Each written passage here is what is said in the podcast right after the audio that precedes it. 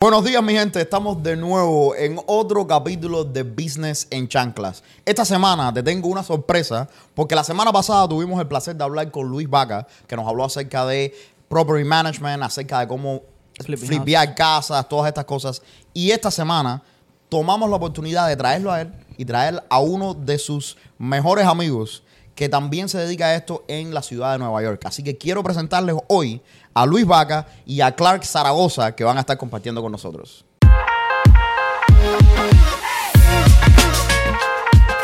Buenas tardes, Luis, ¿cómo estás? Gracias por traer a Clark. Clark, gracias por venir con nosotros. Como mucho tráfico para acá, para, para New Jersey, de New York. No, no, no había mucho, por suerte. Porque es sábado, porque es Porque es sábado, ajá, pero Oye, los trajimos un sábado, que, que no se, que no se le, que no se los olvide. Gente que trabaja todos los días. se trabaja los siete días. Los siete, siete de la días. semana, exacto. Y Ludwig, cuéntame cómo tú estás, te veo callado. Muchas gracias por invitarme al podcast. Aquí estamos, aquí estamos una vez más en, en una edición de, de Business en Chanclas. Gracias a todos los comentarios que nos pusieron en el canal de YouTube. Suscríbanse y cualquier pregunta que tengan que hacerle a Clark y a, a Luis, los comentarios están abiertos para todos ustedes. Clark, te tengo aquí. a- hablamos un poco de, hacer, de todo esto que ustedes hacen con, con Luis en el capítulo pasado. Y primero que todo, quiero darte las gracias por venir un sábado. Yo sé que tú estás siempre súper busy. Claro. Y voy a aprovechar que te tengo aquí. Te vamos a hacer las preguntas calientes. Vamos a, vamos a acabar contigo hoy. Así que, primero que todo, cuéntame un poquito. ¿Qué es lo que tú haces? ¿Cómo empiezas en todo esto? ¿Y qué es lo que te lleva a New York y a todos estos lugares donde estás ahora? Ok, I need a break. Lo que queremos saber es cómo entraste en la Gran Manzana. Yo creo que esa es la pregunta de todo el mundo de afuera. yeah. So, basically, bueno, yo comencé más que todo por mi papá. Mi papá hace construction, general construction. So, él fue, que- él fue como mi guía. Vine a este país a los seis años. ¿De dónde Sí. tú eres, original? Yo soy de Perú. Como me gusta a mí la comida de Perú, man. Un saludo para mi gente Saludos a mi de Perú. gente de eh. Perú. El ceviche, ¿verdad? La semana pasada estábamos ahí. Y la, la papa a la El arroz chaufa. Sí. Oh my Venimos God. frescos, relajados, porque estábamos, Estábamos en Perú la- el week. fin de semana pasado sí? comiendo ceviche fresco. Nosotros tenemos que Fresco, juntarnos fresco. más con ellos Sí. para que nos lleven. Sí, por eso, por eso hay que emprender, mi gente. Y aprendiste de tu papá. ¿Tu papá ya se dedicaba a esto acá en los Estados Unidos? Sí, pero lo que pasa, mi padre más que todo era más residencial, Ok. más que todo por la influencia del inglés. Claro. Nunca, hasta el día de hoy no, no llego a aprender mucho. Entonces yo siempre veía que mi papá siempre me llevaba en las vacaciones a la escuela, me decía, oh, para que le ayude, ya Claro. sea pasa un martillo, un clavo, él siempre quiso inculcarme en eso. Claro. Entonces, este, yo veía eso en mi padre, ¿no? Porque yo creo que mi mamá y mi papá me, mis- no, yo- en un punto de mi vida dije, wow, like, ¿por qué mis amigos pueden? Yo los veía con tenis nuevos, nada. Ellos mm, me hicieron a mí que yo me gane el dinero. Claro. Para yo poder comprarme unos tenis nuevos. Como, me pagaban como 10 dólares, yo creo. Pero con no trabajo. malicia, no Pero tenía que con trabajo. aunque yo no haga nada, esté ahí este, sentado, lo que sea, pasando los martillos. Entonces ya fui a, you know, middle school. Um, Ahí fue donde nos conocimos. ahí conocemos a- Desde middle desde- school. Desde Desde séptimo grado. Wow. Desde séptimo grado. Entonces 20 ya nos años. fuimos a high school. Cada uno, tú sabes, en high school siempre coge otra ruta y Claro. eso. So, mis padres siempre quisieron que yo vaya a la universidad, ¿no? So, mi mamá siempre me dijo, oye, like, we're gonna pagarte los estudios. Tú sabes, eso yo creo que es un sueño de un padre. Que su, Sí, que su hijo vaya a la So, universidad. entonces, para mí, vengo de una, de una familia que tiene mucha compañía de pintura, tíos y eso. Entonces, yo en las vacaciones ya tenía, ya era un adolescente que tenía 16 años. Yo me iba a trabajar con mis tíos. Me pagaban, yo me acuerdo, como 60 dólares. El día. Ajá, al día, por 8 horas. Pero para mí, que tenía 15, 16, eso Era un dinero, era un dinero, semana. claro.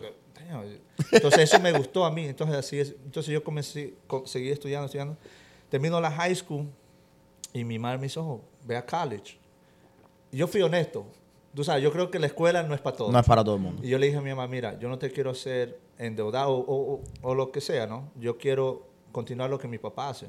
Claro. So, entonces, obvio, yo comencé primero a trabajar para empresas, italiano, este, otro portugués, en lo- todo lo que es pintura. Empresas de pintura. Eh, pintura, y yo me dediqué, bueno, me gustó mucho lo de wallpaper. ok. Yo hago, eso era mi... Especialidad. The bread and yo era- butter. mira, yo era buenísimo. Wow. Entonces, Pero un momentico, compañía- ¿eras o eres? Bueno, ya no lo soy. Ya no lo hace.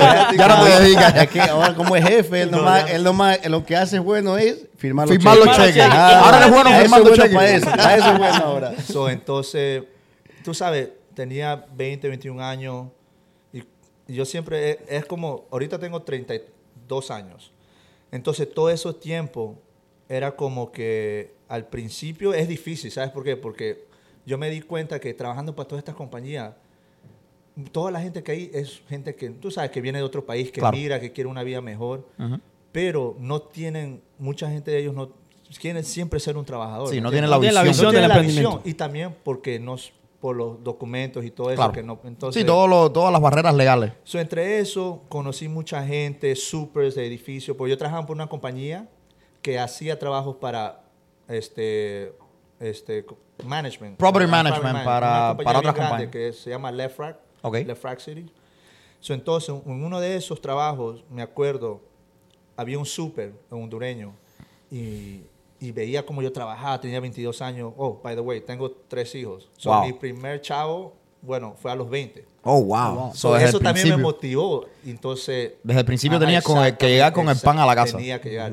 Entonces mi mamá me dijo, oh, como eres hombre, para, you know, now you need to start. Eres hombre para tener bills." niños, tienes que Yeah, ser hombre para trabajar. exactly. Entonces eso también como me dio el empuje para seguir, seguir, seguir. Y me acuerdo, tenía como 25 y yo nunca quise trabajar con mi papá porque yo iba y era siempre discusión con él. Es que con So, la yo familia quise es difícil. demostrarle a él Que it on my own. O Right. sea, yo lo podía hacer yo mismo.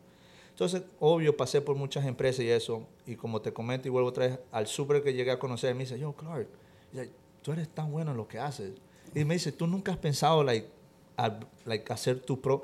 Y para mí, yo creo que para todo es algo temoroso. Claro. Tú sabes, arriesgarte. Imagina, y yo 25, ¿de dónde iba? Yo, yo, yo escuchaba, wow, tener una empresa. Mi papá lo tenía, y el dinero y cómo voy a hacer y las conexiones. Y No, todo yo no lo veo tan, tan lejos, tan distante. Cuéntale, ¿qué hiciste? ¿Qué hiciste ahí? Ah, what you do? Sobre todo- So, ¿Te acuerdas que sobre te, entonces, Déjame saber si es algo da para poner los ¿te pies. te te acuerdas que te comenté que para, para el 2013 por ahí yo había abierto mi compañía con otro muchacho? Right. Y para esas épocas, ya, o sea, cada uno había ido por su lado, yo Claro. me había graduado, ya habíamos parado de hablar, ¿sabes? Porque yo fui a la escuela, Sí, la todo el mundo. lo normal. Y me llega una llamada, digo, y este, llevo años que no lo veo. Y ¿Qué me es llama y me dice, Luis, yo vi que tú abriste tu compañía. Le digo, ¿cómo hiciste para abrirla? Y no, y, y- y- y eso yo te puedo decir que ah, muchos amigos este, me han llamado.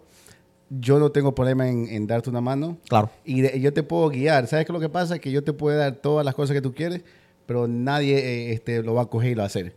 Yo lo ayudé, le, abrí la, le ayudé como abrir la compañía. Pues yo le digo que esa compañía, Aquí- yo soy 10% Aquí dueño nosotros, de ahí. aquí nosotros lo decimos. Tú no puedes contratar a nadie para que tenga éxito por ti. No. claro, exacto. Uno ¿Me mismo tiene que hacer. Al- alguien te puede dar todo, eh, el libro entero de cómo hacer las Pero tú cosas. tienes que hacerlo. Pero si tú no lo haces, nunca, no nunca va a pasar nada. So, el hombre te So, encaminó a abrir la compañía. ese, Wow. El, el, súper me dijo. Y hasta "Oh, el día de pues, hoy me ha pagado un lunch. y yo no sabía. Eso no quedó en cámara, ¿eh? Ya te dio un lunch ya. yo no sabía mucho del negocio. Like, obvio, yo sabía porque yo lo trabajaba. Right, O sea, pero yo la parte fiscal pintura, era diferente. Llama yo, ¿y cómo yo abro esto? Y mi papá, obvio, digo, yo quería hacerlo yo, como que au- au- yo quería demostrar a mis padres que yo lo que lo podías solo, hacer a tu solo. manera. Exacto. Entonces le llamé a Luis y Luis me ayudó a lo de la compañía. Y le O sea, el al principio contrato. se me hizo un mundo. Dije, ¿será tan caro ¿Será? esto? Pero y no es. Sí, y Porque el- abrir, tú sabes, el LLC y todo eso, el seguro. Pero ya cuando, obvio, va- vas creciendo y todo, bueno, necesitas más que todo en la ciudad, el workers' comp y Claro. todo eso que Pero te piden. acuerdas, el primer contrato Y el te lo primer di. trabajo fue que me lo dio Luis. Se lo di yo. Me Wow. robaron, me robaron. ¿Te robaron ese trabajo? Yo no gané, No. perdí, puse mi dinero. Si Sí. me reclamaron, me tocó mandar a otra compañía Sí, que repare eso. O sea, el primer trabajo fue el que me dio en un, un flip que estaban haciendo en en- Fairview, en Fairview. si no me equivoco. Ajá, la y pintura, ya de ahí, la pintura a él. So, tú empezaste, tú empezaste, eh, so, yo sé que, eh, que Luis estaba en esto de flipping houses, ya tenía la compañía, eh, ya tú tenías mucha experiencia en todo lo que es la mano Sí, de obra como tal. Exactamente. Pero te faltaba la parte fiscal. Exacto. Llamas a Luis, Luis te dice, ok, esto es lo que tienes que hacer. Y Luis te da el primer trabajito para que tú vayas metiendo Como mano, el primer contrato. el primer contrato. Porque al final del día Exacto. todo se empieza, eh, I mean, está como son las cosas y como la- los libros dicen que son las cosas. ¿No es verdad? Cuéntame, cuando tú empiezas en esto de flipping houses, ¿cuánto tiempo tú estuviste? Bueno, era- En- Sí, empezaste eh, No flipping como haciendo, no, no, como- flipping, pero no. trabajando para ese Sí, tipo de exacto. proyectos. Más dicho, hacía trabajo para la gente que está, por decir, lo que es pintura, los acabados y todo eso. Este, no, no duré, es- duré como maybe dos años, tres años, haciendo trabajitos así y eso. Pero yo siempre me quise, este, yo me propuse yo quiero, I, want to be bigger. Yo Claro. quiero ser commercial, porque yo veía que... El dinero estaba en la Eh, parte comercial Exacto. también, ¿no? So, cogí, comencé, cogí un contrato de comercial nuevo. Tú sabes, como de maybe 40 apartamentos. Nuevo, new construction, nuevo sheetrock y todo eso. Pero después me di cuenta que en vez de ganar, era como, no, no era tanto la ganancia, era más el dolor de cabeza. Entonces dije, esto no es para mí. ¿Pero qué hacías a estos apartamentos? ¿Solo pintura? Todo lo que, ajá, pinturas, preparación, me ha dicho el apartamento ready ya para que... Sí, es la pintura, la pintura, el acabado, ya sea el color que vayan a pintar. la parte cosmética de... Cosmética, exactamente. En, en eso recién comencé en pintura solamente. Claro. Y wallpaper también hacía. Ok. Que yo, como te digo, yo trabajaba. No, Éramos como cuatro muchachos recién. Cuatro muchachos. Wow. Pero ya después vuelvo otra vez al súper, que para mí yo creo que eso fue una bendición y él me ve como un hijo. Él me dijo, yo, Clark, me promocionaron, me voy para la ciudad, una, una empresa me quiere y quiere que sea um, pop- um, property, um, no, he want a regional, un regional. Ok. de uno- I'm like, oh, okay. Dice, yo sé que tú ya tienes tu eso y ya comenzaste, tú tienes tu seguro y todo eso. Dice, ah, you're gonna hear from me in one year. Oh, Así wow. me dijo, y yo te voy a meter en la compañía. Y yo dije, ah, este tipo se va a olvidar de uno, whatever. Y pasó un año, te lo juro que el tipo me llamó. Wow. Me llamó y me dice, Clark, you ready? And I'm like, yeah, I'm ready. Pero yo no, en ese tiempo, like, no tenía workers' comp. Right. So, then, you know, hice lo, ya yo tenía un, un poco, un poco de dinero ahorrado. So dije, ok. Y él me dijo, me mandó la aplicación, no, me mandó el, el application y todo para meterme a vendor. Y, y me metió, me metió a la compañía, hice mi primer trabajo en uno de los lugares más malos en Brooklyn. En la es, es como, se- la propiedad se llama Plaza Residence. Es malo. Ya. Eso es really bad. It's like really bad. bad, bad, bad. Que, que te lo juro, cuando yo hice mi primer trabajo, dije yo, this is the last one I'm doing here. No, De los que te roban las cosas a yo las 12 tenía días. miedo, ¿no? Pero acuérdate, como yo comencé, yo tenía que trabajar. Claro. Yo tenía que trabajar y todo eso. Y mis padres no, no, no, no les gustó mucho la idea. Porque ellos pensaban que me iban a, como no me iban a pagar, o Claro. tú sabes, por muchas cosas que, que pasan. No, y que es normal que cuando uno es nuevo en todo esto, Exacto. uno aprende Y con los errores. errores mucho. Y lo de management normalmente es allá en la ciudad, bueno, el contrato que hicimos es, es como de 45 to 60 days to get a check.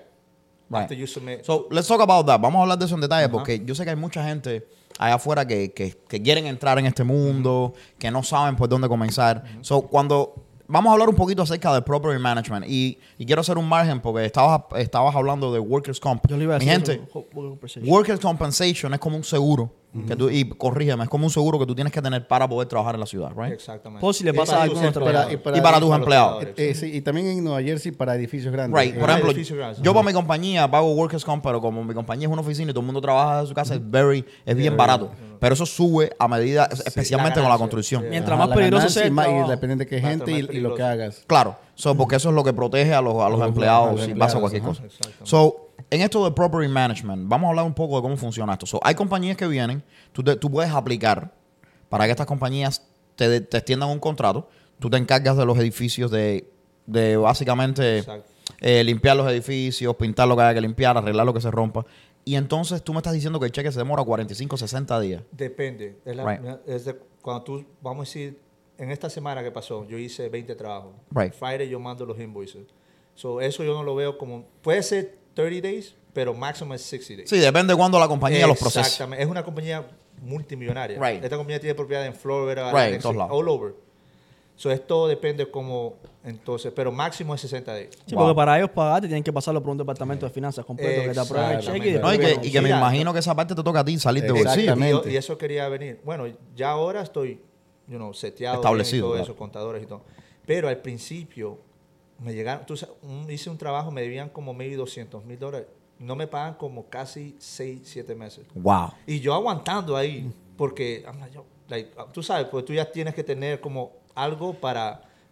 sí, tienes que tener algo para poder pagarla pero gente. ya cuando, tú sabes, ya cuando estaba full adentro, ya conocía a los CEOs, a la Ya. gente grande, ya, tú sabes, todos Estábamos hablando con Luis ayer que al final del día uno tiene que tener el dinero de uno porque pasa esas cosas y, ok, tú sí puedes esperar, tú sí puedes aguantar, pero los trabajadores tuyos no esperan. No. si no hay un cheque el viernes, Los- olvídate de eso. Ajá, Ellos la no verdad, esperan. es la- ellos no esperan, ellos no esperan. Y lo difícil que es encontrar gente responsable. Right. Entonces, si, si tienes gente responsable, nos ha tocado donde toca poner el bolsillo de uno porque no lo quieres perder. Claro. Porque al final del día ellos realmente son los que te, te mantienen en el negocio. O Además, para ser justo, si quieres tener un negocio y tienes gente que te están cumpliendo, lo más justo que debes hacer tú es pagarle a tiempo y cumplir con ellos. Ajá. Porque no es justo que ellos estén haciendo el trabajo y tú Y no le pagues a tiempo. ajá. Así que tienes que tener ese fondo de caja para poder sostener tu negocio. Siempre, siempre. Y déjame hacerte una pregunta, a- bueno, a los dos.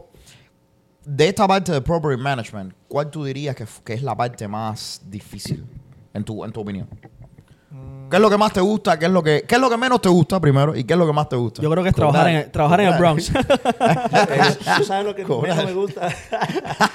es ir a la ciudad casi... No tengo que ir, pero soy una persona que soy muy... me El ojo del amo engorda que caballo. Tengo que estar ahí. El ojo del amo, gol del caballo. Yo soy... I'm a hustler. Right. O sea, me, me gusta ir a todas las oficinas de todos los edificios. Porque quién sabe, mira, puedo ir hoy día, un ejemplo. La oficina dice, y ellos cogen work orders, miles de work orders. Dice, claro, mira, tenemos cinco cosas para que hagas, ve, chequealo. Estando ahí conversando, tú sabes, yo soy muy amiguero. Entonces, eso es como ir a la ciudad todos los días ya, traffic. Right. El tráfico es horrible allá. horrible, horrible. So, yo diría que para mí, Manejar a la ciudad. manejar la ciudad. ¿Y, y, deja- ¿y por qué New York? ¿Sabes? Yo, ¿Sabes por qué? Para mí, yo creo que allá pagan, pagan Pagan mucho, Pagan mucho más. sí, Y mucho los mejor. edificios que yo trabajo son más, son del Estado. Claro. So Yo they're quiero- funded by the- Yo quiero hacerte una pregunta porque me dijiste que los edificios que tú trabajabas eran sección 8. Para los que no Algunos son, son sección 8, sí. Algunos son sección pero trabajas sección 8. Exactamente. ¿Cómo tú llegas a, a- a conseguir esos contratos? Si lo puedes decir. Este, vuelvo te digo, con el muchacho, el, que se fue para allá, que es un El super. regional- Era super, pero ahora es regional. Ok. Él me, me llegó a meter a esa, a esa empresa que se llama Reliant Realty. Y entonces, ellos tienen muchas, ellos compran propiedades de Nice Claro. Y todo eso, y hacen el rehab and everything, and then they manage it. Sí, porque com- como funciona Lu, yo creo que so, hay una compañía grande que es esta compañía, entonces esa compañía subcontracts Exactamente. todo a, a compañías más pequeñas todos los, los contratos, porque Todo. me imagino Porque que ellos si eres una compañía grande no tengas propiedades en la Florida, tengas propiedades aquí, Yeah, tengas en allá. Maryland Eso te hace falta compañías de todos Ellos lados. necesitan diferentes vendors para que hagan los trabajos. ¿Y qué te gusta más? ¿Hacer sesión 8 o qué paga mejor? Tú ¿Sesión sabes, 8? para mí, mil veces amo lo que hago ahorita, es todo lo que es la ciudad, low, low income properties, para mí. Ok. Porque, es, vamos a decir, Clark, este, píntame este pasillo. ¿Verdad? A la semana lo destruyen. Porque la gente que vive ahí no es normal. No, no. sí. es, Créeme la, que es la verdad. es la Es- verdad. Lo más malo que suene Pero es, es- es cierto. es un, es un desastre. Yo hago también los cycle page up en la ciudad. Requerido tres años, todos los apartamentos de todos los inquilinos tienen que ser pintados obligatoriamente. Por ley. Y te estamos hablando de una propiedad puede tener 400 unidades. Oh, wow. El más grande que yo ahorita hemos hecho es en el Bronx. Tiene 1600 apartamentos. Ok. So, Wow. imagínate, al mes tienes- podemos estar haciendo 10, apone- 10 20 apartamentos. Ajá. Porque eso lleva un proceso, un appointment. Los inquilinos tienen que mover Tú las sabes cosas que en medio y todo eso. Una pregunta. ¿Y en un año los logras remodelar todos? O sea, ¿los logras pintar todos? o no? So, son diferentes vendors. So, vamos a decir de 1600, maybe yo hago, a uno le dan 300, al otro 300, sí. No claro. eres- no, eres el único que está en ese No, contrato. hay es otros, demasiado. hay otros. Pero tú sabes que lo que tú dijiste es cierto. Yo tengo mi, mi suegro trabaja como ah, en una compañía que hace eso, que hace property management para la para la sección 8 en Jersey City. Mm. Y lo que él me dice es que adentro de estas propiedades los daños en las propiedades son Es- increíbles. Es malísimo. Y de los apartamentos de los inquilinos. Es un desastre. eso. ¿Qué es, lo, ten- ¿qué es lo más malo que te has encontrado? Vi- oh, man. Esto me pasó un par de meses atrás. Fui a ver un trabajo en el Bronx, sección 8. Y yo veía que los managers y todo, nadie quería entrar. Me dice, nosotros ya entramos, entra tú a ver para que nos deje el presupuesto. Y yo, cuando yo entré ahí, te lo juro que yo no podía ni respirar. Era, y tú sabes lo que me mata a mí. Yo tengo mis hijos. Claro. Y lo que a mí me mata es ver un niño, Los niños en una condición que te digo que horrible. Mira, yo entré, ellos tenían perro y había fisis como Oh, my God. o pe- eh, orines en toda la casa. En toda y la los casa. niños gateando, baby. así. Una, y una muchacha joven tenía como cinco hijos. Wow. La ellos dormían como era un desastre, man. La Eso mí cama- me- te lo juro, era tan malo que yo le dije al, al regional y todo, I'm like, hey, listen, thank you for the opportunity, but I can't come into this No. Digo, no, coge otro vendor, pero yo no puedo hacer este trabajo. Wow. Es, es malo. Es, es Section 8. Ahí te encuentras lo peor. Hay veces que yo he entrado a apartamentos o he mandado a mis trabajadores a pintar y como fumando, bebiendo, haciendo... Drogas, de todo. Te- le, todo. le hice la pregunta porque yo tengo un amigo que, que no hace este tipo de negocio, pero él se encarga de manejar edificios en, en Nueva York. Y sé que es un trabajo que sí es remunerado, que te paga muy bien porque está en la ciudad Claro. y son compañías grandes, pero las cosas que ven en los apartamentos es bastante dura. A veces se han encontrado hasta gente muerta dentro de los apartamentos. Sí, Eso le pasó, eso le pasó a mi suegro hace un mes atrás. Sí. Abrió un de esos y se encontró una señora Yo ya no- muerta, desnudita en una cama que estaba, que daba pena. Yo no lo encontré, pero hicimos un trabajo en un apartamento que, me que lo hice, que ya habían quitado el cuerpo. Se, parece que se cayó en la tina y Ajá. nadie sabía hasta que los locos comenzó a salir. Que nosotros volvimos, ya habían limpiado mil de veces, mil de veces habían limpiado. Igual, tres meses después que nosotros fuimos a ver el apartamento, desinfectaron, todavía había ese olor. Wow. Wow. It- It was A mí me tocó bad. hacer un proyecto así. No era para mí, era para otro inversionista. Y eso estaba lleno con cajas de Amazon. Y había pupú y todo eso. Y después encontramos una señora muerta ahí. Oh. Y cuando pues, estaba encima de todas las cajas, dice que el olor ya estaba tan mal. El señor compró el condominio, sacaron a la señora. Y cuando van a ver, encima de todas las cajas y las cajas que estaba ahí también en la tina, un perro ahí muerto. Oh my God. Sacaron todo eso y cuando ya entramos nosotros, ya habían limpiado todo, igual no se podía ni respirar. Contrataron una compañía que es eso, para desinfectar. Aún así nos tocó sacar todo hasta el, el playo del piso, porque el, el orine y el popó, todo eso se Sí, concentra sí, ahí, sí. se lo absorbe. Que te da Mi gente, esto les da una medida de que sí hay buenas remuneraciones, hay buen dinero, pero hay Ah, muchas cosas hay difíciles muchas que cosas tenemos que que, te hacer. No, claro, ajá. y es que ahora todo el mundo te ve tranquilo, tienes tu compañía, sales, pero la gente no se imagina, porque cuando la gente Lo ve esto dice, oye, es fácil, pero la gente no se imagina el trabajo y el sacrificio que toma que uno toma. hacer esto. Y, y- y a mí me, me encanta que me hagas estas historias, no por, no por revivir esto- estas cosas que son desafortunadas, pero sino por... Ni por asustar a nadie afuera tampoco. Right. No. Ni por insultar a nadie, pero es para que la gente se dé cuenta de que mm, detrás de muchos dueños de negocios que tú ves afuera con mucho éxito, hay mucho sacrificio y muchas cosas que tú no ves. Exactamente. Como te- y bueno, déjame decirte, lo que no te terminé, cuando comencé a trabajar, right, todos mis amigos estaban en la universidad y yo trabajaba, tenía 20, por mis, más que todo por mi hija. Ajá. Y yo me acuerdo, yo vivía al lado del high school, ¿verdad? y todavía tenía amigos de años que todavía le faltaban graduarse. Eh, next to the pizza, the Palmas. Yeah, yeah, the Palmas, yeah. Y yo salía del trabajo sucio de pintura. Y a mí me daba, un- yo tenía pena. Daba Porque yo vergüenza. me daba un- un- Una vuelta de tres grandísimo bloques. Cuando Para que no llegaba te ahí, vieran. Para que no me vieran. Wow. Pero ¿sabes qué? En the, in the long run, It's en worth it, right? es worth it. Porque yo he pasado, mira, como era joven y todas las compañías ya los se- eran señores, me mandaban, oh, claro, llegaron un delivery de 50 baldes de pintura. Hay que subir al segundo piso porque el elevador estaba dañado. Me mandaban a mí yo subía eso. Te lo, yo me acuerdo que a veces me levantaba, hasta las lágrimas se me salían. Porque yo veía a mis amigos que todos estaban en college. Y yo lo pude hacer.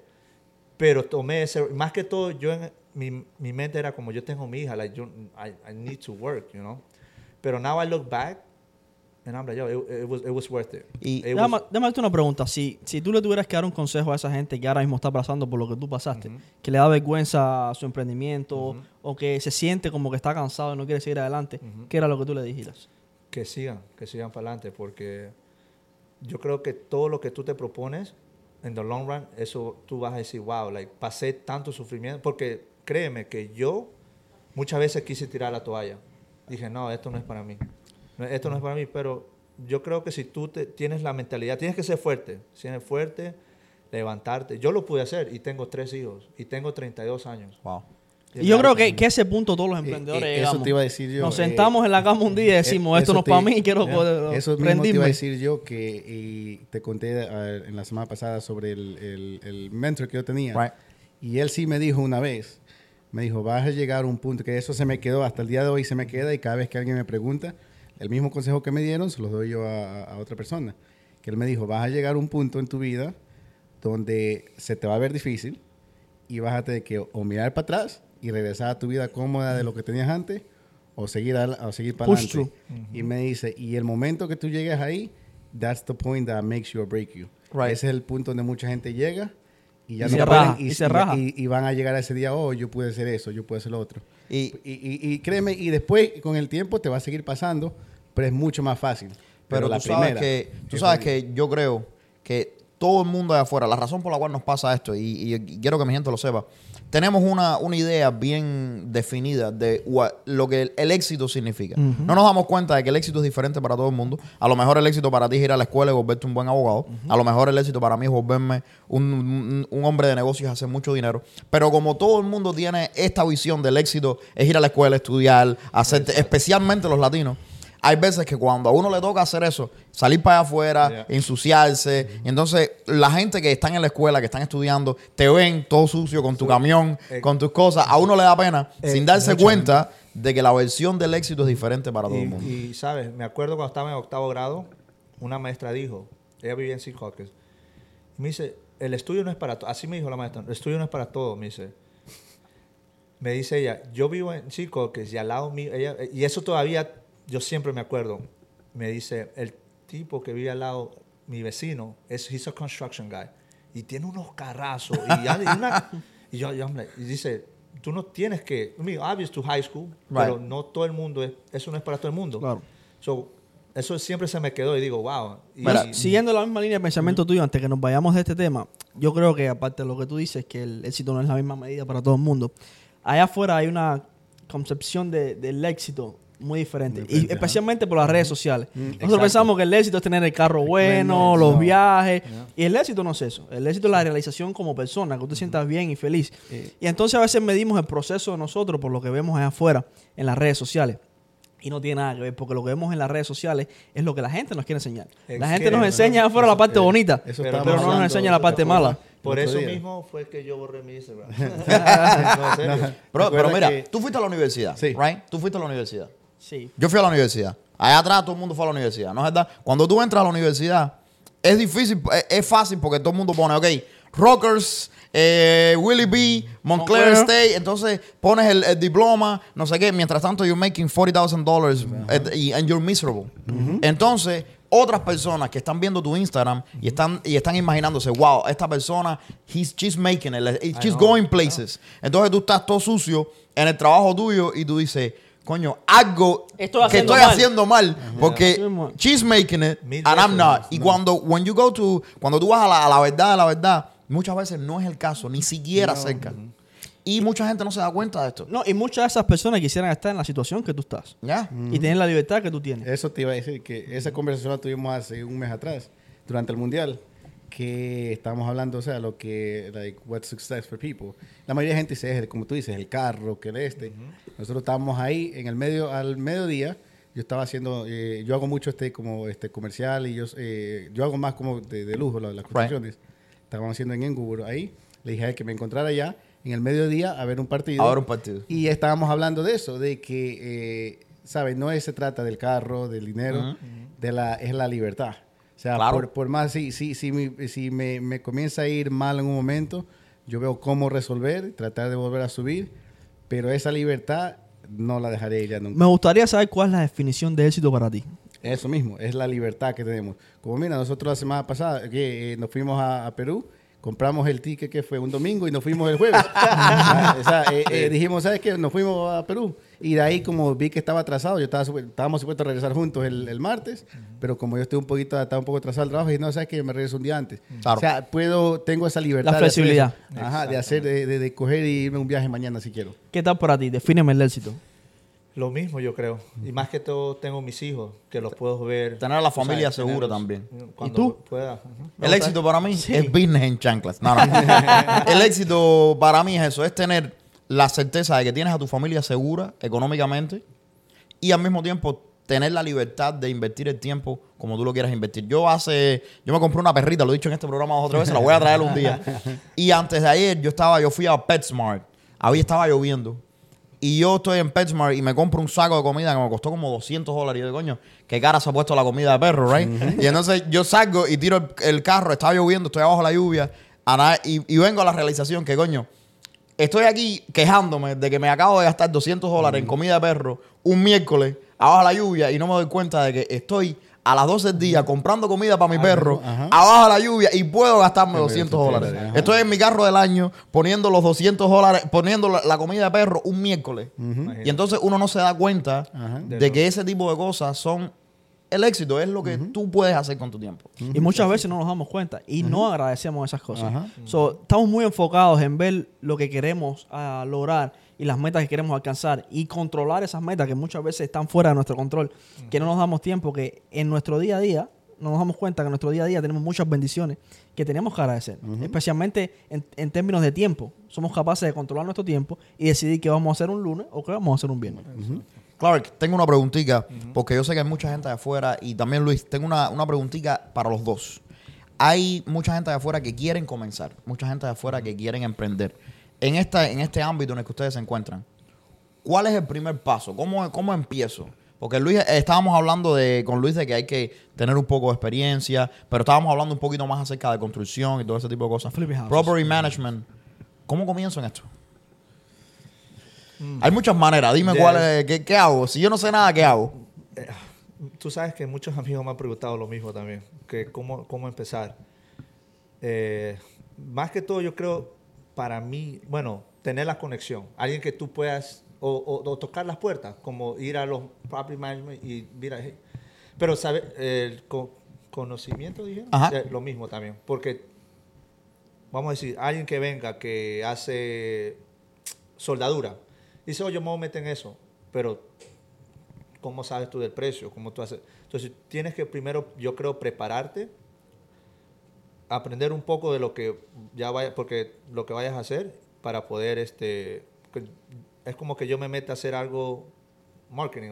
Right. I don't know nothing about that. Pero if you want to do it, tienes que So- primero. so, ¿Tú crees que la mejor manera quizás sería ir a donde, por ejemplo, un tipo como tú y decirle, oye, mira, Clark, yo no sé anything about, no sé nada de esto, pero yo, yo sé, a lo mejor sé soldar. Si tú me das un... Yo, yo puedo trabajar para ti o si, tú, cada, si tú tienes un trabajo el día de mañana, tú me llamas y yo te prometo que yo voy a quedar bien contigo, y, pero yo lo único que quiero, si quieres me pagas un poquito menos, pero yo lo que quiero es que tú me des el chance de aprender de lo que tú haces. Y- So, si yo vengo, vamos a decir que yo quiero empezar desde cero, yo vengo y te digo, Clark, yo quiero trabajar para tu compañía, pero quiero que tú me enseñes porque yo quiero poner mi propio negocio. ¿Tú estarías dispuesto Claro a hacer eso? sí. ¿Y sabes por qué? Porque a mí también me ayudaron. Entonces, es como que you want to get back de lo que a ti Claro. Y bueno, en esas compañías que trabajé antes también me dieron la oportunidad donde aprendí a poner wallpaper. Ellos eran cubanos y me ayudaron. Me Wow. decía, quédate overtime a aprender y me pagaba. Y yo era Wow. aprender aprender. Entonces, yo también daría, ¿por qué no? Yo creo que todo el mundo se debe ayudar. Siempre y cuando tengas la actitud correcta y quieras trabajar, porque eso es otra cosa. Hay mucha gente de afuera que pide la ayuda, Y no. pero a la hora de, de- de hacer las cosas, no, porque... Y, y me ha pasado. Ajá. He contratado gente nueva que uno le quiere, muchachos nuevos, que le doy la oportunidad, pero paran en el teléfono o no están poniendo atención con los, con los otros muchachos que, que quieren aprender. Uno se da cuenta rápido. Claro. Entonces, tú tienes que ponerte pilas. Sí, la boca tiene que ser respaldada con las acciones. Tú no puedes decir, yo quiero tener éxito y después no poner el trabajo que es necesario para tener éxito. Porque mucha, mucha gente piensa, ok, ya lo voy a hacer, pero tú no sabes los pasos que me ha tomado a mí para llegar a donde estoy ahora. Claro. No es como que ya de noche a la mañana, mira, lo- no. No, mucha gente lo juzga así, la mucha gente le llama suerte, le llama suerte, oye, qué suerte tú tuviste, Clark, Todo- o qué suerte tú tuviste. pero no sabes lo que uno ha pasado. Qué suerte. Y estábamos hablando antes de que, de que empezara el podcast. Eh, yo sé que ustedes tienen una amistad de años. Sí. ¿Cuántos años ya? 20. 20 años. 20 años. 2003. Casi mi edad. Esto de la amistad. y, y ustedes hacen muchos negocios juntos y todo esto. Sé que esto de la amistad y los negocios es complicado. Sí, Sí. sí. Cuéntame cómo es que ustedes se han, eh, han hecho, ¿no? Para poder hacer negocios y amistad por tanto tiempo sin que el negocio se meta en la parte de la amistad y la amistad en la parte de los negocios. Porque eso es complicado. Pues, eh, en- eh, bueno, en realidad eh, creo que así negocios juntos hemos hecho muy poco, creo que como tres o cuatro más o menos. Eh, pero en ese tiempo yo también, que ahí, ahí vuelve al tema de, de lo que uno dice de siempre dar la mano, porque cuando él empezó yo le di su primer contrato, le ayudé a abrir su compañía, después cuando ya me salí de trabajar de donde mi amigo, que empecé yo solo otra vez, yo no tenía un equipo, él ya tenía, ya tenía su equipo más estable, entonces lo que yo hacía era que yo conseguía contratos y lo hacíamos juntos. Wow. Entonces usábamos su gente. Entonces él prácticamente, ahora como yo le di la mano, ahora él me dio la mano a mí. Me dijo, que vamos a ayudarte a que vuelvas a empezar desde cero. Entonces ahí fue que comenzamos a trabajar juntos. Pero no, nunca fue un problema. Eh, eh, honestidad, para serte sincero. Claro. Eh, lo, lo que creo que, y eso es algo de que siempre quieres buscar en un negocio, eh, como yo tengo otro socio también, que él prácticamente no es de, de como de cuestionarme, eh, porque él sabe que soy muy honesto y no ser muy ambicioso. Eh, o sea, de una manera malicia, porque la ambición es buena. Me gusta ese punto de una manera malicia. Porque eh, eh, prácticamente yo, yo tengo mis spreadsheets, tengo todo. Mira, esto es todo lo que se gastó. Ahí está. Si quieres pruebas, estás ahí. Él nunca me pide pruebas. Igual con él, estábamos viendo que se gastó todo esto. Gastamos esto en labor, nos sobró esto. Mitad y mitad. O sea, Claro. no, no, no, no vas a, a querer perder una amistad por un dólar más. Tú sabes que hay una... lo Estábamos hablando de esto. Sí, es Hay bueno que lo comenta ahora porque, eh, de hecho, hemos hablado de esto bastante. Cuando uno se mete en el mundo de los negocios o cuando piensa en el mundo de los negocios, no sé si es por las películas, Netflix, Ajá. Amazon, pero uno piensa que los negocios se tratan de siempre ganar y hacer las cosas en mala fe. Yo primero y todo el mundo después. Y yo creo que es totalmente lo contrario. Tú tienes que darle mucho a, a- a la gente tuya, al network tuyo, para después recibir eso. Exacto. Y en los socios, tú a veces tienes que estar dispuesto a negociar y ser un poquito flexible para mantener esa amistad y, ese, y esa relación. Que en un futuro te va a dar muchos más frutos de lo que perdiste o dejaste de ganar. Es lo que dice Luis, tú no puedes perder una relación de negocio, una amistad por un dólar. Yo he conocido gente que automáticamente te hace no, no for me. Si tú haces negocios así, yo no hago negocio contigo, puede ser el mejor negocio que tú quieras. Que hacemos un negocio, yo me gano 50 mil, tú te ganas 50 mil y por 5 mil pesos estás dispuesto a llevarme a la corte. Si. ¿Tú me entiendes? Ese tipo de, de- Hay que tener, tiene que haber un poco de sportsmanship cuando se trata de negocio. Y además yo confío en ti hasta que se demuestre lo contrario. Yo no entro a una relación de negocios en mala fe en la que yo creo que tú me vas a engañar o que tú me vas a engañar. No, no, no. Si yo decido hacer negocios contigo es porque yo creo que tú eres un tipo que se te puede confiar y si tú no me das ninguna razón para no confiar en ti, yo confío. Y así es como debe ser. Hay gente que no, hay gente que, Que- que quiere sí. Sí, sacarte el último vuelo. Ah, corríjame si, si ustedes están en la misma sintonía que yo, pero yo creo que lo más importante en los negocios, después del dinero, después de, lo- de los contactos, es la confianza. Sí. Tú no, tú no tienes que ser el mejor en lo que tú haces, pero si tú eres capaz de transmitir confianza y decirle a la gente, mira, confía en mí, que yo soy capaz de llevarte de un punto A a un punto B, la gente te va a dar el Claro, negocio. ajá. La gente te va a dar... Y a lo mejor tú no eres el mejor en la industria, y a lo mejor tú cometes más errores que tu competencia, pero como tu amigo o tu socio confía en ti, es capaz de darte una segunda oportunidad. Y te dice, ¿sabes qué? Exacto. No te preocupes, vamos a arreglar el, el error Claro, y vamos a seguir para adelante. Claro, Exacto. pues no me fallaste. Y en, lo que, y en lo que ustedes hacen, me imagino que es increíblemente importante, porque si tú eres un property management, cuando a ti te contratan y te dicen, oye, you get this done, that gotta get done. In a certain time of... Eso tiene que... que- Y que- muchas veces no pasa. No pasa, but tienes que tratar de make it happen. Claro, si if you don't deliver todo el tiempo, llega un momento en que la gente like, no... okay, they're like, okay, let's use someone else. Claro. Eso me pasó antes de irnos a Perú, Sí. en Staten Island.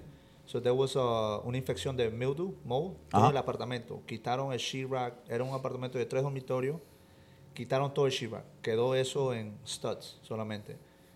Me dijeron, you have seven days to do everything. Pla- everything. Siete días. Y eso era Wow. insolación todo. Entonces, I actually had to sub out. Tuve que coger gente plasté porque it, it was so much. I had my- tú sabes, mi gente lo tengo en otros lados también. Eso era algo que a mí me gustan esos retos. Me- porque cuando yo lo termino, yo me siento bien. Me digo, wow, man, lo, lo, lo pude hacer. Claro. So, y, y, y se lo entregamos. Tuve la, Lo hiciste en siete días. Yo tengo una compañía Wow. también de limpieza, que hago limpieza también. So, tuve a las muchachas ahí limpiando de noche, Wow. con luces y todos los muchachos trabajando. Quedaron contentos. Porque la, lo que pasa es que la gente que vivía ahí lo tenía en un hotel. So, ya era como, y estaban en core y todo eso. Entonces ellos necesitaban eso ya ready. So, quedaron Y yo creo que contentos. eh, eh, es una parte gratificante de los negocios, esa parte, porque a veces también nos enfocamos mucho en el dinero, que es great. de hacer mucho dinero es bueno, no es que sea malo.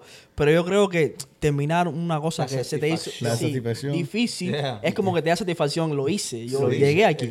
Claro, tú tienes mucha gente que trabaja para ti. Management. Vamos a hablar de, Uh. de esta parte de controlar a la gente, porque la gente piensa que tú los contratas, les pagas y todo el mundo hace lo que tiene que hacer. Y ojalá fuera así tan fácil. Háblame un poquito de cómo es, de cuáles son las técnicas, ¿no? Lo que, el estilo tuyo de, de ser manager de la gente, de controlar a las personas, de, de So, poder ayudar. Y si tiene una- que tirar gente para el agua, tira la que estamos aquí. No, yo tengo una aplicación Ajá. que es control, like, que todo el mundo hace punch in y punch out. Se Right. llama Sling. Right. Entonces, así es que lo controlamos a todo. Tengo alguien en una computadora que chequea todos los punch in, si entran tarde, no entran tarde. So, Y, y tienes que supervisar, porque me dijiste que, tengo me dijiste que tú estás arriba. Sí, y tengo foremen también. Ok. Tengo foremen que ellos, tengo las dos vanes que van y chequean los trabajos. Tengo alguien que me supervisa a todas las muchachas de limpieza, porque tengo 28 propiedades que le hacemos porter work. Right. Que el lunes a viernes hacemos la limpieza en el edificio, asegurarnos el día de la basura, recycle. So, yo tengo que mantener todo eso En orden. para Sí, porque- que no me quiten los contratos. Wow. En- Entonces, So, básicamente y- tuviste que crear un sistema Yo para poder- también llego y de sorpresa. A mí siempre me ha gustado llegar de sorpresa. Coges a la gente sentada. Porque a mí me lo hacían antes. Ah, Y- sí, a y, yo, y yo lo hacía, I mean, sorry, yo lo hacía, trabajando. Y es normal. Claro. Tú sabes, normalmente es media hora, you know, 40 minutes break, right? Y hay veces que yo he llegado ya como a las 12 y una, 10 para, o medio 5 para la una, y siguen, y cuando me ven, era como, vieron... El demonio entró por la puerta. Pero, you know, yo soy una persona, ¿te puedo decir algo? Yo, puedo- yo soy una persona bien chill, relax. Right. Yo nunca les he gritado. You know, si les tengo que hablar, les hablo. Mira, hey, mira, estás haciendo esto mal y hay que hacerlo así. Tú sabes. Tú siempre- básicamente eres jefe que lo mira así a los ojos y le dice, José, hoy es tu último día. Tú sabes, al principio fue difícil para mí. Yo, yo siempre me daba el foreman. No, A mí me costaba, a mí me pasó eso en mi a compañía. mí me costaba. Lo más difícil para mí siempre fue votar gente. Bien Está difícil. Al principio cuesta, al principio Al cuesta. Ya, yo he tenido que terminar como en mi vida como a seis o siete empleados ya. Sí. Y a mí me costaba tremendo trabajo. Sí, es difícil. Pero ¿Has creado algún sistema para, para votarlo? Pues yo tengo un sistema, no sé si Sí. ustedes lo tienen. con- ¿Cómo tú votas gente, Ludwig? yo le, yo le, básicamente se lo digo antes de votarla. Yo le digo, si pasa esto, You're done. you're done. Y esa es mi segunda oportunidad. Cuando pase esto, yo no tengo que decirle ni que la voté. Le Ya dije, sabe. yo le Ya. digo, pasó esto. Ya, yo- tú sabes. Tú Así sabes que- que, para mí, yo vengo de banking. Yo siempre, yo trabajé mucho tiempo en banking. So, yo soy más metódico. Yo soy de... Pasa algo, ok, vamos a sentarnos. Tú sabes que los bancos, los bancos, no, los bancos lo que hacen es lo siguiente. Los bancos no les gusta decirte las cosas straight. Los bancos te dicen, ok, pasó esto, tuviste un problema. Ok, vamos a tener un, eh, eh, ¿cómo ellos le dicen? This is an opportunity for improvement. ah, ellos lo que te están diciendo, esto es un coaching disciplinario. Esto es lo que pasó, papá, papá, esto no puede pasar. Te hicimos un training para que no vuelva a pasar. Cuando vuelva a pasar de nuevo, hace lo mismo. Tienes un segundo coaching, papá, papá, papá. La tercera, ya te tenemos que decir, bueno, ya te hemos hecho dos coaching, ya tenemos que votarte. Y así es como yo lo hago, porque lo mío es un poco más, tú sabes, eh, clerical work. Pero yo creo que la parte de votar es difícil. Sí. Súper difícil. Yo nada más doy dos oportunidades, es decir, damos dos oportunidades nada más, porque un error en mi negocio nos puede costar a un cliente Sí. de Exacto. mucho Sí. dinero. Entonces tratamos de los errores reducirlos mucho. Pasan todos los días, no estoy diciendo que no, no pasen los errores, pero no, no le doy tantos, tanto margen a los trabajadores para cometer errores. Le digo, es, es normal equivocarse. Y hasta cierto, hasta cierto Claro. punto, no vayas a meter la pata grande. Eh, y si, si te equivocas, trata de ese error no volverlo a cometer. Si lo vuelves a cometer es porque no estabas prestando atención. Eh, Ludwig, ¿estás listo para las preguntas calientes? Sí, vamos a hacer una cosa. Te voy a dejar la pregunta caliente a ti. No. Sí.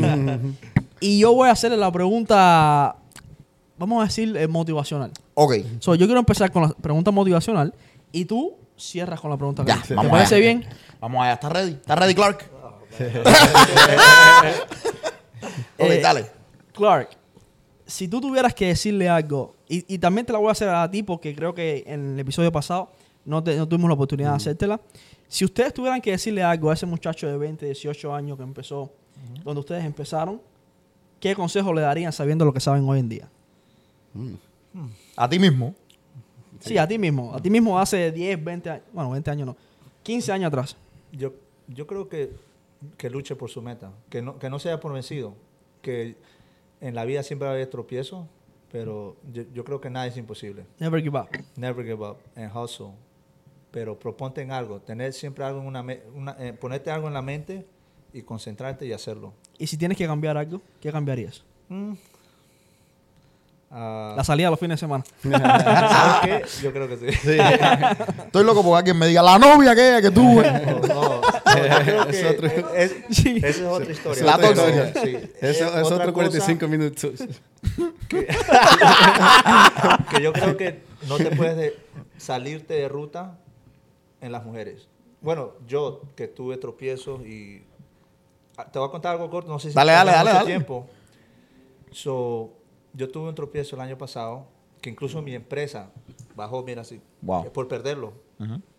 Porque me enamoré de una muchacha que ni siquiera vivía aquí, vivía Oh, en otro país. wow. Tenía su visa y todo eso. Y como yo le comentaba a Luis, yo creo que ese fue el año tan malo en mi vida, porque dejé todo. A mí, estoy joven, obvio, ¿no? Entonces, yo digo, me entregué al 100, me descuidé en mi negocio, Entonces, enfocaste. que otra gente me lo cuida y nadie se lo va a cuidar como, Como tú. tú, lo Claro. cuides. En la vida, nunca. Eh, y mi Es mamá que no siempre es- me lo es decía. así. Entonces, ahora es como que full concentrado. Puedo tener una no Mira, me concentro. en mi- Si yo tengo que estar ahí, yo estoy ahí. Yo creo que eso aprendí de esa lección. Tú sabes, con lo que, tú sabes lo que dice el dicho, que un par de ellas jalan más que una carreta. Eso es así. Eso es así. No sé si ustedes conocen el dicho, pero es- No, es Tú no verdad sabes, que- el dicho es que un par de tetas jalan más que una carreta. Así dicen los cubanos. Oh. Entonces, Luis, cuéntame tú, ¿qué le dirías a Luis hace 15 años atrás? Eh, yo diría que no tenga miedo a arriesgarse. Ah, ayer, eh, digo, el, eh, en el episodio pasado, eh, no terminé de contarte la historia de cuando hice mi primer este, proyecto, que yo te conté que te iba a contar después y se me olvidó. Eh, yo hice mi primer proyecto en una casa, eran tres casas al lado, eh, junta, era una al lado de cada una. Yo hice el proyecto en la de medio. El señor que tenía era el dueño de la derecha y de la izquierda, me dijo, oye, este, te la vendo. Yo apenas empezaba, eh, no sabía qué hacer. Eh, no, me dio miedo. Dije, no, no, no, me la quiso vender en esas épocas en 150 cada uno. Wow. Son 300 mil por las dos. El que vimos. Ajá. En la de en medio que yo hice, dije, pero el señor que, que le estoy arreglando la compró en 120. Wow. ¿Por qué te voy a dar 150? Dije yo. Eh, y hace como un mes atrás, Clark me llama. Me dice, oh, mira, tengo un cliente, dice, este, quiere arreglar algo, quiere hacerlo juntos. Como él está ocupado en Nueva York, entonces se me hace más fácil. Y bueno, así como te conté, que él coge el contrato y yo lo haríamos juntos. Claro. Está bien, vamos a verlo. Cuando me da la dirección, digo, espérate, yo Sí. conozco esta de aquí. Esta dirección yo la conozco esta de aquí. Yeah. Ay, jue madre. Y cuando llegamos y quiere que la renueven todas, y yo les conté, oh, no, yo conozco, le digo, yo conozco al dueño de al lado, le digo, se llama Steve, sí, sí, ya lo conocimos, me dice. Me dice, sí, yo, yo les conté, yo, yo tuve chance de comprar esto hace ya un tiempo atrás por ciento, Más de 10 años. 150, eh, en el 2013, esos 10 Wow. años, sí. Entonces le digo, este, yo pude comprar este por 150 y ya me miran con una cara. Entonces, Ahora, ahí me dio la curiosidad, no le quise preguntar, Chequeamos. y cuando ya fuimos, salimos de ahí, la compraron, ¿cuánto fue? En 850. 800 y Wow. Wow. 200 y- So, si Yeah. hubieras comprado por 150 o mil, sea, si yo las compraba las dos por 300, la renovaba fácilmente, digamos, en esas épocas, Hubieras 100, hecho casi- 120 cada uno. Con la venta de una, Hubieras recupe- justificado. recuperado la plata, Iba a ser ganaba plata. como 300 mil dólares más o menos. y, no, más. ¿Más? Bueno, sí, por una, ajá. Por pero, y la cosa es que ya después de 10 años es tax free. Prácticamente no pagas cada Si tú hubieras echado casi 600 mil dólares en No. ganancias. Ah, más. No, era, yo saqué la cuenta, ese ganado 1.2, 1.3 millones. Tax free. Tax free. Wow. Por eso entonces, ese es el- lo que yo le hubiese dicho. Que no tenga miedo a arriesgarse. Compra, compra. por darme contra la pared ese día. Sí, y, tú, Ajá. y tú diciendo, ¿por qué no compré? Ah, exactamente. Oye, pero Ah, y uno aquí vive- entran los hubiera. Si yo hubiera comprado. Mi gente, en los hubiera no crece nada. Lo que hubiera pasado no pasó. No Pero nada, uno, uno vive y uno, y uno aprende. Aprende, Uno, uno uno aprende. vive y uno aprende. Voy para la pregunta caliente. So, ayer nosotros interrogamos aquí a Luis. Ayer no, la semana pasada. Héctor, corta eso porque ese es el episodio de la semana pasada. La semana pasada nosotros interrogamos aquí a Luis. Y ahora me toca interrogar a Clark. so, Clark, la gente que nos ve, todos son dueños de negocio. Y tú sabes que los dueños de negocio, nosotros nos gusta el billete, bro. Son muy chismosos. Nos gusta el billete. So, nosotros queremos que tú nos digas cuántos billetes que nosotros hacemos. Cuéntanos, haciendo lo que tú haces. No te voy a preguntar este año. El año pasado, ¿cuánto facturamos? Pero claro, antes que responda a esa pregunta, dinos la verdad, por favor, porque sabemos que en Nueva York es mucho dinero. Ah, man. um, ¿Ya pagaste los taxes? Oye, te hace falta pagar los taxes. Lo que te Antes que hables, es que- antes que hables. Lo que sí te prometo es que la IRS todavía no ve el podcast. Cuando mejor. la IRS empiece a ver el podcast, no vamos a preguntar esta pregunta. este. Agente del FBI comentando. So, el año pasado, si no me equivoco, creo que hicimos like un 1.5 por ahí. Wow. Wow, espera, mi espera, gente. espera, espera, espera. Con trabajo, estamos en el negocio equivocado. 1.5. Oye, Yeah. oye. fel- 1.5 millones en neto. felicidades, bro. Felicidades. Felicidades que sí. Ponme Porque yo una sé. bolita, ponme una bolita. lo que pasa, que en esas propiedades ellos siempre tienen un REACT. Claro. Los REACT se hacen cada... De, todas las propiedades tienen un due date. Right. So, como son múltiples, so, es como... Tienen, van a tener vamos a decir, de aquí a un mes van a tener una inspección. de unas propiedades que son 400 unidades. So, ellos me mandan a mí mi whole team. Y ellos no te preguntan por un proposal. Dicen, Clark, just bill us. Right. Ellos no te dicen, oh, ¿cuánto nos va-?" Porque ellos están... Apurados. Viene la ciudad, ellos quieren ya salir. Salir del problema. So, tú le po- yo ahí donde cojo, bueno, aprovecho. No se puede decir aprovechar. Ahí donde yo cojo y les doy Metes el palo. Claro, no, no, no, Ahí es donde así. les doy leña, ¿me entiendes? Entonces, pero Brother, mira, es, es el trabajo de todos estos años compounding and paying you Así for what mismo. you have done. Yeah. So, excelente, estoy muy, muy feliz. Yeah. Tener- tenemos, te vamos a invitar de aquí a dos o tres años de nuevo Sí. para que nos diga, oye, son 10 millones ya. viste en Miami. Oh, Ah. wow. Oye, ¿Sabes pero qué? vamos a Miami. Vamos a Miami, hacemos podcast en Miami. Vamos a Miami y hacemos el podcast. Muchísimas gracias, Clark, por compartir con nosotros hoy. Gracias por tomarte tiempo. Luis, gracias, mi hermano, por estar acá de nuevo, por traer a Clark, por invitarlo. Estamos agradecidos a que vengan con nosotros. Mi gente, vamos a dejar los contactos, Instagrams, todo en el enlace. Bueno, Clark no usa Instagram, pero para ¿Cómo- que los contacten. ¿Cómo los contactan? Ah, Correo. correo, yeah. Ok, so vamos a dejarle la información de Clark y de Luis en el enlace en la biografía para que ustedes puedan, eh, para que ustedes puedan contactarlos para cualquier pregunta. eh, síganos, mi gente. Eh, déjenos los comentarios acerca de qué es lo que les parece. Vamos a seguir trayendo al, al programa personas de eh, dueños de negocios así excelentes como ellos. Eh, ¿Quieres decirle algo a la gente hasta la semana que viene, Pipo? No, no, conéctese, déjenos las preguntas en los comentarios y si quieren un negocio específico que traigamos un invitado, déjenoslo saber. Y mi gente, muchas gracias por estar con nosotros. Esto ha sido otro episodio de Business Business en Chanclas.